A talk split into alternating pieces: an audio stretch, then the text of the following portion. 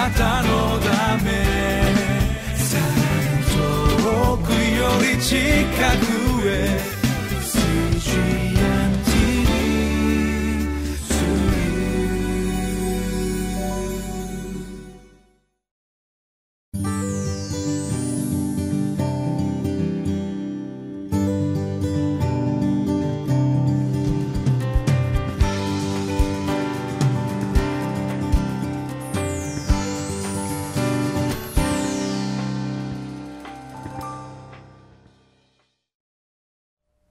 CGN テレビ」をご覧の皆さんこんにちは。6月30日火曜日のこのリビングライフの分かち合いを始めていきたいと思います。聖書の箇所は列王記第2 12章の9節から21節。タイトルは信仰の人は終わりがもっと重要です。という重いタイトルなんですけれども、えー、このところから学んでいきたいと思います、えー、今日の聖書の箇所はどのようなところかというと、えー、このヨアシュという王様非常に長く南ユダという国の王様を務めたんですけれどもあこの人のまあ後見人といえるようなエホヤダという人がですね、えいてその人がいた時そして、えいなくなった後そしてこのヨアシュという王様の最後というところまでを見てこのヨアシュの王様の総集編みたいなことをしてですねこのヨアシュから私たちが何を学べるかその教訓を得ていきたいなそのように思っています。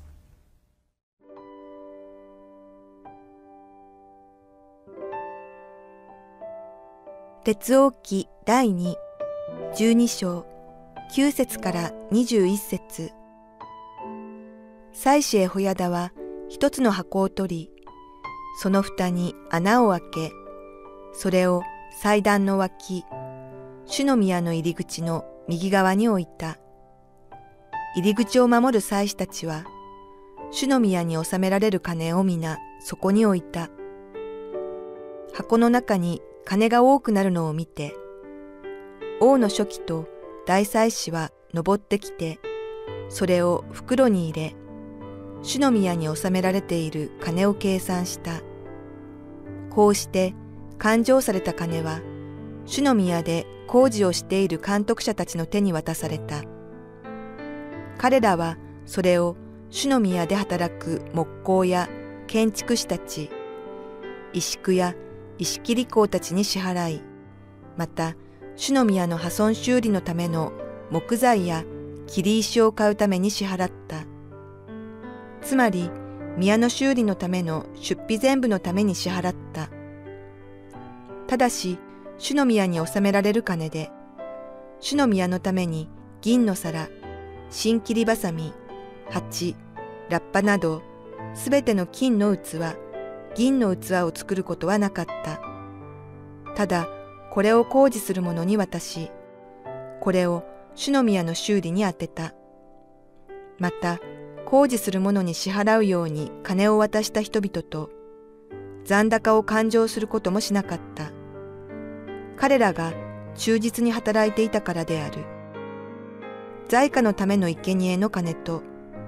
罪のための生贄の金とは、主の宮に収められず、祭司たちのものとなった。その時、アラムの王、ハザエルが登ってきて、ガテを攻め、これを取った。それからハザエルはエルサレムを目指して攻め上った。それでユダの王ヨアシュは自分の先祖であるユダの王ヨシャパテ、ヨラム、アハズヤが性別して捧げたすべてのもの、および自分自身が性別して捧げたもの、主の宮と王宮との宝物蔵にあるすべての金を取って、アラムの王ハザエルに送ったので、ハザエルはエルサレムから去って行った。ヨアシュのその他の業績、彼の行ったすべてのこと、それはユダの王たちの年代記の書に記されているではないか。ヨアシュの家来たちは立ち上がって謀反を起こし、シラに下っていくヨアシュをミロの家で撃ち殺した。彼の家来シムアテの子ヨザバデとショメルの子エホザバテが彼を撃った。それで彼は死んだ。人々は彼をダビデの町に先祖たちと一緒に葬った。彼の子アマツヤが代わって王となったそれでは本文を見ていきたいと思うんですね、えー、この9節ですけれども祭司エホヤダは一つの箱を取りその蓋に穴を開けそれを祭壇の脇主の宮の入り口の右側に置いた入り口を守る祭司たちは主の宮に納められる金を皆そこに置いた。まあ、こういうふうに、えー、書いてあるんですね。このエホヤダという人が出てきますがこのエホヤダという人は、まあ、このヨアシュという王様が7歳から王様になるんですけどずっと後見人をしてきたわけなんですね。まあ、でもですね、えー、2人二人三脚でずっと死ぬまではちょっと難しいわけですね。7歳の王様と、まあ、バリバリ大人だった祭司の人がですねそのまま一緒に亡くなるっていうのは考えにくいことで後に亡くなっていってしまうんですが、えー、まあ、それまでの間はですねやっぱりこの妻子エホヤだっていう人は非常に優れた人であったのでヨアシと共にですね今ある授業をしています。この授業が何かというとこの主の宮っていうものが非常にボロボロになっていたんですね。今まで偶像礼拝をしていた、えー、そしてさまざま顧みられなかったので本当に礼拝するに整っていない場所になっていた。でもずっと長い間それが整えられなかったのでいや本当に心を込めて礼拝を回復しようとしたんですね。ところがですねそこに仕えていた祭司たちはあんまりそこには関心がなくてああよかったよかった形はどうでもいいというふうな形になってしまったわけです。わけなんです、えー、でもそれじゃダメだということでねもう一回改革をしようということでエフエホヤダという人がですねまあこのリーダーシップをとってお金の管理の仕方を考え直しましょうということで、え改革を行っていくんですね。まあ、10節からずっと15節までいろいろなことが書かれてあるわけなんですけれどもここではいちいちえこうお読みはしませんけれども、えまあこう唯一、えお金の使い方に関してはっきりと分かることは何かというとまあこの誠実であるということ忠実であるということそれから透明性があるということ。そのビジョンに従った目的に沿った使い方をきちっとされているということ。嘘がないということ。まあこういうことがですねやっぱりその基準になっていくんじゃないかなというふうに思うんですね。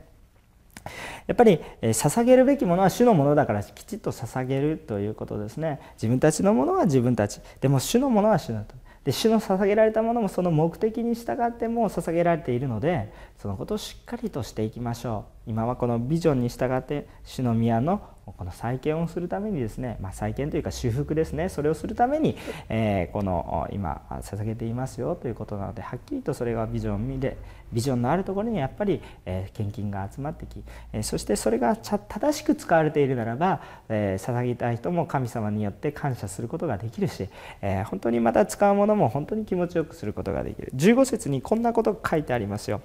あのまた工事する者に支払うように金を渡した人々と残高を感受することもしなかった彼らが忠実に働いていたからあまりにも忠実に働くがゆえにですねわざわざもう絶対に他のところに漏れていないだろうと思うほどに忠実だったんですね。まあ、この工事をする人たちのこの石工さんとかですね、えー、まあ本当にこの宮大工さんみたいな人がいたと思うんですけれどもこの人たちの姿勢とまあこの祭司たちの姿勢がまあ運命の差があったといいますかね祭司たちはどんぶり勘定で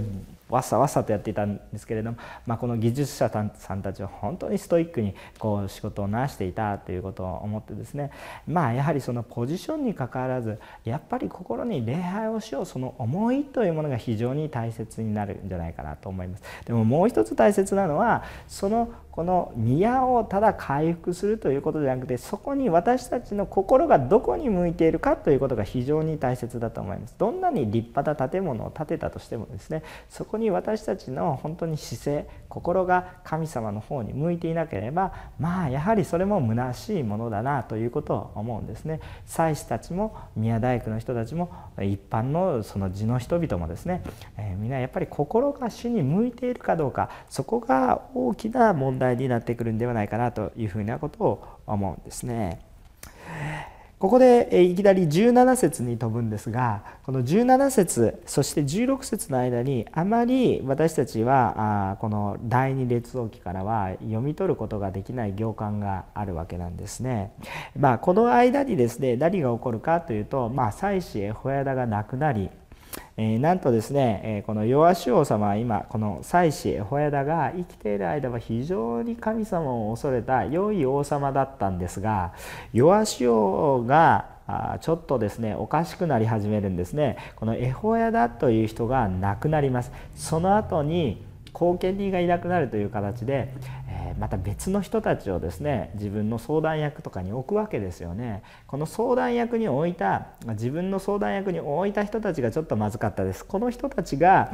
あこの偶像礼拝を持ち込んでいきます。この偶像礼拝は何かっていうとアシェラというこの偶像とまたその他の偶像だということがですね書かれてあります。それはどこに書かれてあるここには書かれてないんですがどこに書かれてあるかというと第二歴代史の24章に書かれてあります。第二歴代史の24章、えー、長いのでですね今ここではお読みしませんけれど是非そこを読んでもらうとこの話がよくわかる。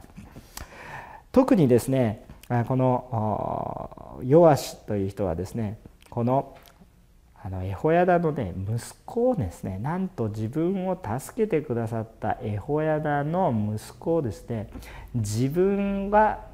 まあ、偶像礼拝してますよダメですよっていうふうに責められたがゆえにですね邪魔になってなんと殺すという事件が起こります。このこの息子のことゼカリアというんですけれどもこのゼカリアがその神様の言葉を伝えたことによって殺してしまう。ですから、まあ、恩をあだで返するようなことをしてしまうんですね。もうヨアシはですねもう本当に偶像礼拝に、えー侵され始めてますからですね。もう正常な何かこう判断ができなくなっていっている、えー、むしろですね本当に頼るべき方に頼っていればですね王権は安泰だわけなんですけれども頼るべき方に頼らないで自分の知恵に頼ろうとした時にですねもう平安はなくなり始めそして、まあ、血が流れ始めるそのようなことが見え隠れし始めましたね。まあそんなことをしているので、まあ、神様がですねこのアラムの王ハザエル、まあ、このハザエルというこの人もですね、まあ、エリアを通していろいろなこの予言を通して用いられる人ですけれども、まあ、とにかくですねこの神様の、まあ、罰的なことでですねえー、こう送られてくる別にこの人がですね神様を一生懸命信じていたそういうことは別としてですねまあ本当に、えー、あるものを用いられたという罰としての道具として用いられたということだと思いますがあこの、えー、南ユダにねこうエルサレムに攻め上ってくるわけですね。そうするとこのユダの王ヨアシはですねもう降参というわけでですねこの宮の宝物を全部ですね性別した主に捧げたものを全部全部自らこう捧げてですね、えー、まあ言ってしまうということをするんですね。まあ、あこのこともまあ、一つ過根を残すことになります。特に先ほど言ったこのゼカリアという人を殺したことによってですねやっぱりこのエホヤだという人たちについていた人本当に神様の言うことを求めていた人たちの中に不満が起こり始めますあれヨアシオさんおかしくなり始めたということにすごくみんなが気づき始めるんですね。ですからこの弱足の家来たちが20節ですけれども、えー、この立ち上がって謀反を起こしますそしてこの弱足がこのシラというところに下っていく途中ミロというところで襲撃してですね、まあ、撃ち殺したと書いて書いてありますけど第二歴代書を見るとすぐに殺したわけじゃなくておそらく深い傷を与えた、えー、もしくは病床の中にあったというふうな記述もありますからそういう致命的な傷を与えたっていうことで直接手を下さなかったかもしれません、まあ、あまあそれがあきっかけになってますから手その殺していない殺しているとかそういうことあ意味ありませんよということもあるかもしれませんけれどもそのようなところが見ることができます。結局しかしですね、まあ、その打たれた傷によってですね、まあ、あの彼は死に至るということになりますそしてその王権は彼の子アマツヤがこう変わって王になるということがあります。え、まあ、このヨアシさんのこの一生を見ると非常にドラマチックでした。あの本当にかわいそうな境遇から王権を回復しそして正しく導いていて国も安泰していたんですけれども最後ちょっと見余りましたね、えー、これ非常に大切な問題があると思います。私たちは本当に自分から神様を信じているか本当にそこが問題になっている。直接神様との出会いがあるかここが大きな問題になってくるんじゃないかなというふうに思っています。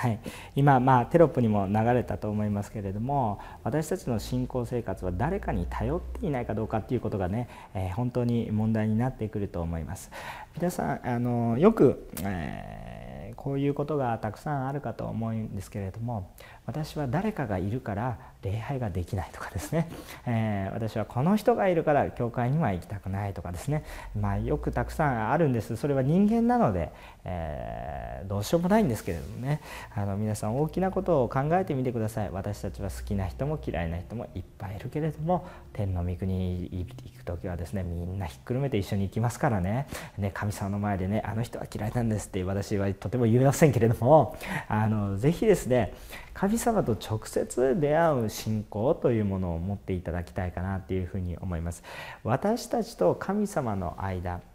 まあ今私たちの救い主ははっきりと十字架の後の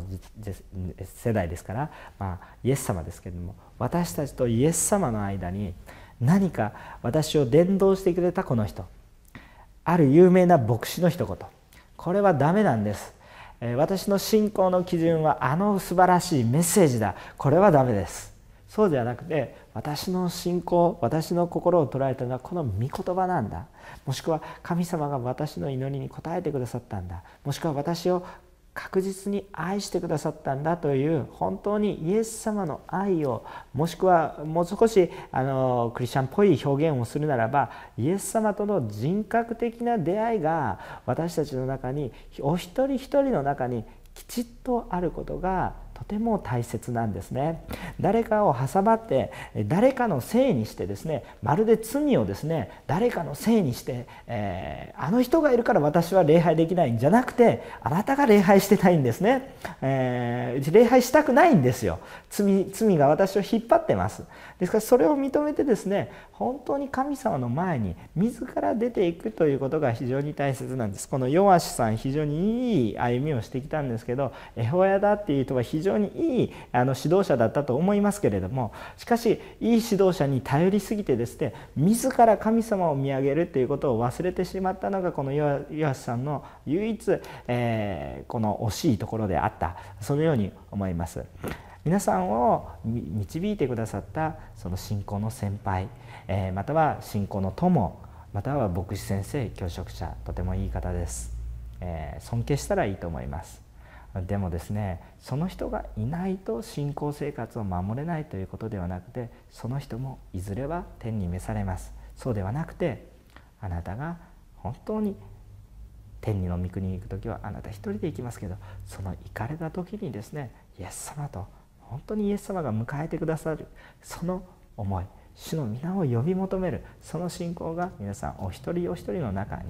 今本当に主を頼るその信仰が回復されること本当に主に頼るこれが信仰の秘訣なんだということに、え目が開かれていくと本当に私たちの礼拝教会日本のリバイバル、えー、素晴らしい段階に入っていくんじゃないかなというふうに思います。共に主を求めていきましょ